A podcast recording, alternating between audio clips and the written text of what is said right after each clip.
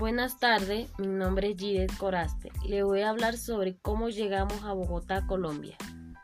Mi padre, un 16 de septiembre, llegó a las 11 de la noche con mi tía a Bogotá, con la esperanza de darles un futuro mejor a su familia.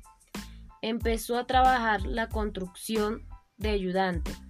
Fue allí donde conoce al abogado señor Andrés Ávila de la Corporación Colombia, donde obtuvo el permiso especial de permanencia y creó su propia empresa, donde es socio con el señor Andrés.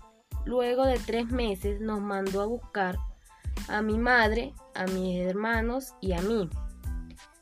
Así llegamos nosotros a esta hermosa ciudad fría llamada Bogotá, Colombia.